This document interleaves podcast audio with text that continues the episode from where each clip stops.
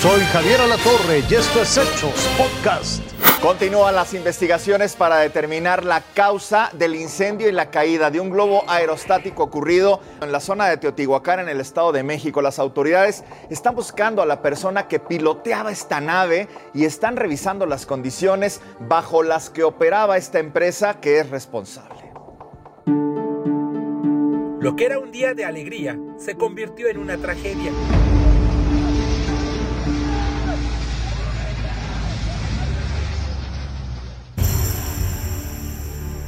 Una familia de la Ciudad de México acudió a San Juan Teotihuacán para festejar el cumpleaños número 13 de su hija con un vuelo en globo aerostático. El piloto, una mujer de 39 años, un hombre de 50 y la menor subieron. El globo se comenzó a incendiar. En el video se aprecia cómo una mujer se arroja. Se está cayendo la gente. ¿Viste cómo se lanzaron? Se lanzaron de arriba, mano. Se cayó el globo, ahora sí, se empezó a incendiar a la hora que aterrizó y fue lo mismo que ocasionó que se levantara. Y pues la, imagino que los pasajeros de la desesperación se aventó una muchacha. Y ahí el globo siguió su curso y hasta que se quemó todo. La menor resultó con quemaduras de primero y segundo grado en rostro y extremidades. Fue trasladada al hospital de Ajapusco. Posteriormente en helicóptero la llevaron al hospital para el niño en Toluca. Sus padres murieron. El piloto no fue localizado en el lugar, escapó. Sabemos y se ha atacado eso, eh, que empiecen empresas que mm, operan al margen de la ley. Estamos en la determinación de eso, pero finalmente esperamos información adicional, que sea una empresa que tenga su permiso por parte de la Agencia Federal de Aviación Civil y con eso tendrán la garantía de que las aeronaves tienen un certificado de renabilidad que garantiza la, la operatividad de ellos. Peritos de la Fiscalía del Estado de México levantaron los cuerpos. Investigan si la compañía a la que pertenece el globo cuenta con los permisos correspondientes. También buscan al piloto que elevó el vuelo en este globo que enlutó a toda una familia. Daniel de Rosas, Fuerza Informativa Azteca. Vamos ahora a Tijuana, Baja California, donde al menos 40 vecinos del fraccionamiento La Sierra desde hace ya dos semanas viven en la incertidumbre de no saber lo que va a pasar con sus viviendas. Fueron desalojados de los edificios donde vivían ante un posible derrumbe. Es Claudia Villa quien tiene los detalles. Claudia, estás al aire. Hola Jorge, ¿qué tal? Te saluda Claudia Villairibe desde Tijuana, Baja California. Me encuentro en el Boulevard Cuauhtémoc a la altura del fraccionamiento La Sierra, donde la tarde de este sábado colapsó uno de los dos edificios multifamiliares que desde hace seis días desalojaron a 40 personas por este riesgo precisamente. Al momento de caer se registró una fuga de gas de una pequeña mina de 10 kilos, pero no puso en riesgo a nadie.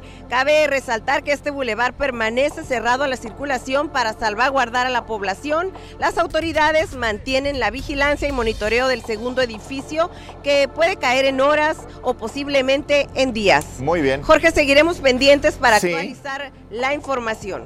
Muchas gracias, Claudia.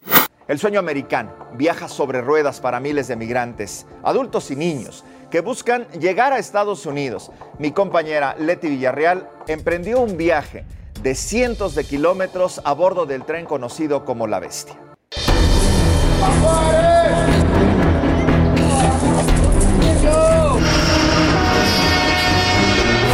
Transmitiendo desde el vagón de un tren que transporta chasis que va en dirección a Ciudad Juárez, Chihuahua. ¿Te emociona ir en el tren? Sí, señor.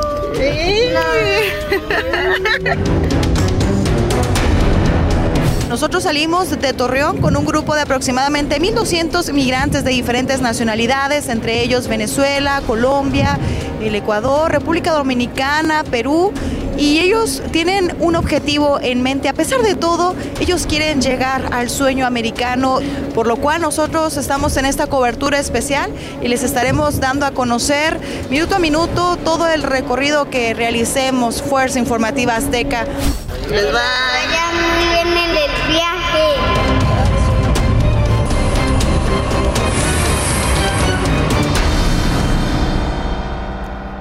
Las recientes peleas captadas entre estudiantes han puesto sobre la mesa el tema de las sanciones que deberían recibir. ¿Considera que tienen que ser juzgados como adultos? ¿Qué es lo que dice la ley? Hechos cada vez más difundidos en redes sociales. Para los menores de edad, la ley contempla medidas diferentes a las sanciones que reciben los adultos los jóvenes no tienen esta capacidad eh, eh, jurídica para entender o comprender todo el contexto de las conductas que ellos desarrollan. Por ello, no busca la sanción como un fin, sino reeducar al joven durante su desarrollo. Tienen un tratamiento especial que lo rige la Ley Nacional del Sistema Integral de Justicia Penal para Adolescentes. Los divide por edades. Con base en ello establece el tiempo máximo que podrán pasar en internamiento, siendo esta la última medida y la más extrema. Para el rango de edad entre 16 y menos de 18 años, máximo podrán estar privados de su libertad 5 años, a pesar de la gravedad de sus acciones, así sea un homicidio. Para los jóvenes entre 14 y 16 años, máximo 3.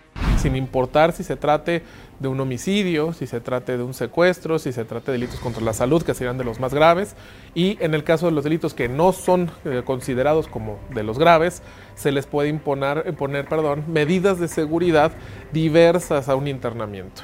Y menores de 14 no pueden ser internados. En el caso del adolescente es su desarrollo para que cuando llegue a edad adulta se pueda desarrollar en la sociedad. Es imposible que en este país una persona adolescente se le enjuicie como adulto. Aunque el joven cumpla la mayoría de edad durante su internamiento, continuará en el sistema para adolescentes hasta que lo cumpla.